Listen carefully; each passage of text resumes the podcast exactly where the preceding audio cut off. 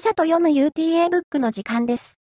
現在、愛、自分の中の自分、意識の展開、バージョン3を、著者、塩川佳代さんと共に読み進めています。本がお手元にある方は、本を手にして朗読を聞いてみてくださいね。今日は、第22回目の放送、21、まとめ、ページ数では、153ページから163ページの部分です。では、塩川佳代さんに朗読をお願いします。21まとめ。さてここまで意識の展開とは何かから始まってその作業は難しい。なぜかという説明を経てしかしながらそれをしなければ本当のことがわからない。それをするために私たちは生まれてそして死んでいくという転生を繰り返してきた。といった事柄を私自身の愚かさを交えながらいろいろな角度から語ってきました。では、その難しい意識の展開はどのようにすればできていくのかということが皆さん一番関心があることだと思います。しかし残念ながら手っ取り早い方法もなければ裏技もありません。あるのはただ一つ心を見る作業を丹念に繰り返していくことです。この作業がない人には意識の展開はできません。なぜならば心を見ることを知らない人、見ようとしない人は、形ある世界が本物で、それが全てだとする中で凝り固まっているからです。凝り固まっている以上、どうしようもありません。少なくとも、心を見る作業を真剣にやろうと思う人は、まだ今は、形ある世界が本物で、それが全てだとする土台の上かもしれませんが、その土台がかすかに揺らぎ始めているのだと思います。そこで心を見る作業というのを具体的に語ってみますと、自分を振り返って反省すべきところは反省して自分を正していくことが心を見る作業ではありません。心を見るとは、その作業を通して自分が瞬間的に出すエネルギーを感じていくことです。私はエネルギーだ。ということを実感していくことです。まず、自分を産んでくれた母親に対してどのような思いを広げてきたか、包み隠さずに、きれいごとに終わらないように、自分の思いをできる限り出してみることから始めなければなりません。出してみると言っても、むやみやたらと外に向けて出しても無用なトラブルのもとです。つまり、自分の不平、不満、その他、もろもろの思いを、例えば、目の前にいる母親に向けて直接に吐き出せば、まだその段階では必ずトラブルが起こってきます。互いに心を見る作業をやっていこうとするならば、その中では理解されるかもしれませんが、それ以外では難しいです。無用なトラブルの収拾に時間とエネルギーを割くのは得策ではありません。とりあえずはノートに思いを書いてみる。書き殴ることをやってみましょう。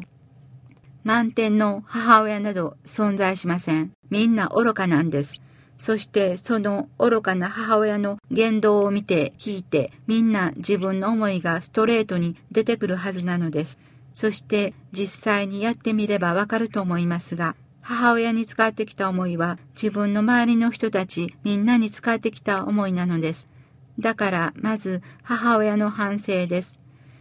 セミナーに集われた人たちはこのことを繰り返しやってこられました。具体的には母親が自分にしてくれたこと、してくれなかったこと、逆に自分が母親にしてあげたこと、この3点に絞って、その都度母親との関わり合いの中で自分は一体その時どのような思いを母親にぶつけていったのか包み隠さずに確認してください。それと並行して、それぞれの宗教遍歴を振り返ります。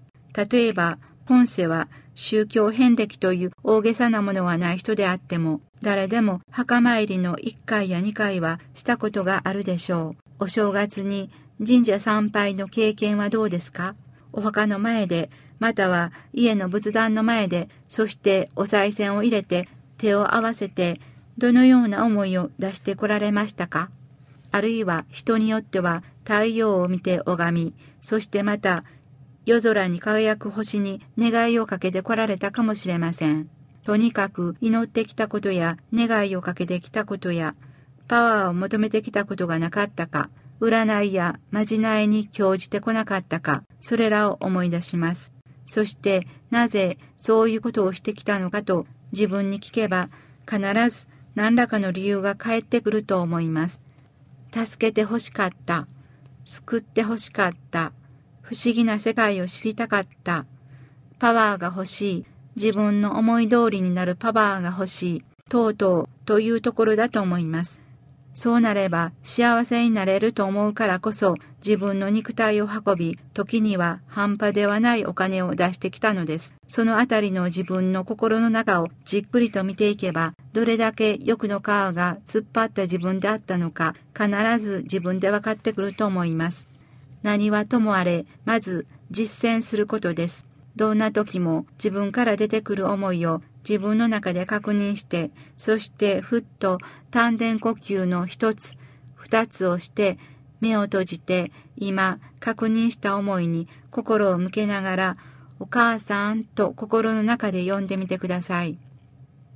どうなる、ああなる、何を感じるか、はひとまず横に置いておいて、ただその作業を淡々と繰り返していくことが極意といえば極意であり、第一段階でしょう。母親に使った心と他力信仰に使った心を丹念に、そしてありのままに自分の中で確認していくことをしていったときに、やがてふと、なんで自分は生まれてきたのか、自分とは一体何だろうか、本当にこれでいいのか、と改めてそういうような様々な思いが心にどんどんよぎります。それは今まで何度も思い返してきたことかもしれませんが、ある時ふっと、そして強烈に自分に響いてくるのです。チャンス到来とばかりに自分の存在そのものが全く間違っていたことを嫌が王でも知っていく現象が起こってきます。文中にも記しましたように、それはおそらく人の生き死にに関わってくる現象だと思います。そのチャンスをうまく活かすことができれば、それが第2段階となってくるでしょう。本当に心を見る作業を真剣にやってきた人は、そのあたりから徐々に変わってくる兆しが見え出すのではないでしょうか。ほんのわずかかもしれませんが、それでもその兆しが見え始めたというのは自分の歴史の中で大きな出来事です。私自身も説著ありがとうの中で記しましたように人の生き死にによって大きく方向転換を自分自身に促しました。自分の計画だったといえばそれまでですが、形ある世界が本物でそれが全てだとする思いの向きを変えるにはやはりこの現象を置いて他にないと私は思っています。真実はおのずと自分の中から伝わってきます。自分の中には間違いなく本物の自分、すなわち真実が存在するからです。そしてその本物の自分が偽物の自分を導いていることに心から気づくにはもう天変地異という手段しか残されていないことを私は感じています。日々安穏と暮らしている中では天変地異という手段しか残されていないという言葉は少々厳しくて乱暴な表現かもしれません。なかなか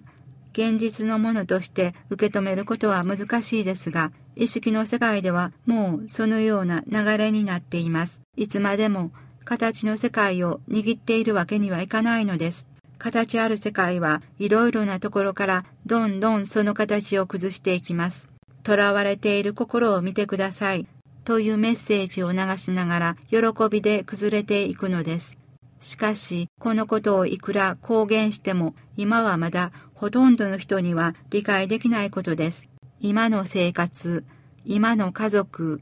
今の自分、それらをしっかりと握っている状態の中では無理というものです。そうです。今の状態では無理です。だからこそ、これからの時間の中で、様々な事態が、しかも予期もしない事態、想像を絶する事態が起こってくるのでしょう。天変地異の嵐はみんなに公平に平等に配分されていくことでしょう。しかもこれから起こってくる天変地異には形ある世界が本物で、それが全てだとする思いを一気に崩していくほどの巨大なエネルギーを蓄えています。もう意識の世界はそういう段階に来ています。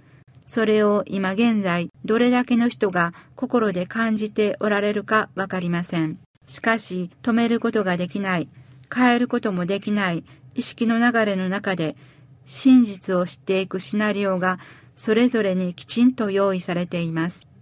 それを運命とか宿命とかで片付けてしまっている場合もありますが、そもそも運命とかそういったものは存在しないと思います。すべてが自分で計画、予定してきた事柄です。決して偶然はありません。また、運命に翻弄されたという表現は正しくはないと思います。翻弄されているのではなく、自分で翻弄しているのです。真実に目覚めなさいと自分が自分に言っているのです。それがわからずに私たちは運命の誠意にしてきたのではないでしょうか。言うなれば責任転嫁です。そもそも運命は誰が決めるのでしょうか。私たちは運を天に任せると言います。また、運命を切り開いて困難を克服してようやく掴んだ栄光の道というのもあります。型や任せる、型や切り開く、何かどこかおかしいと思いませんか？矛盾していませんか？そうです。実は私たちは今何もかもおかしい状態の中にあるんです。おかしい状態だからおかしい結果があちらこちらから吹き出してきます。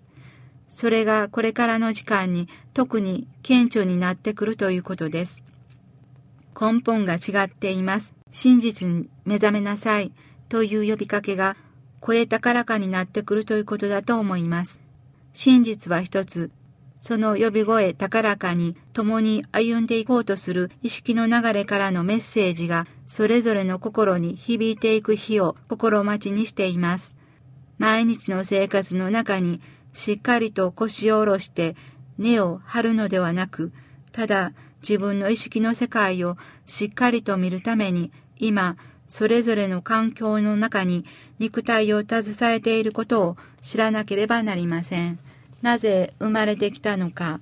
何をするためにこの世に出てきたのか、その答えが自分の中ではっきりとしてくるにつれて、自分が今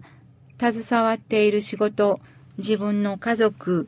自分の健康のこと、その他自分の周りの事柄に対しての自分の思いが変わっていくでしょう。自分とそれらのものとの関わり具合に変化が出てくると思います。そうした時にさらに自分とはいかなる存在であるのか、もう一歩突っ込んで自分に問いかけてください。あなたの中は知っています。あなたの中の愛が答えてきます。波動で答えてきます。それはただただ喜びです。喜んで喜んでいこうという思いがはっきりと自分の心で感じられる時がやってくるでしょう。それを素直にまっすぐに受け止めて自分の中からの促しに沿って存在していってください。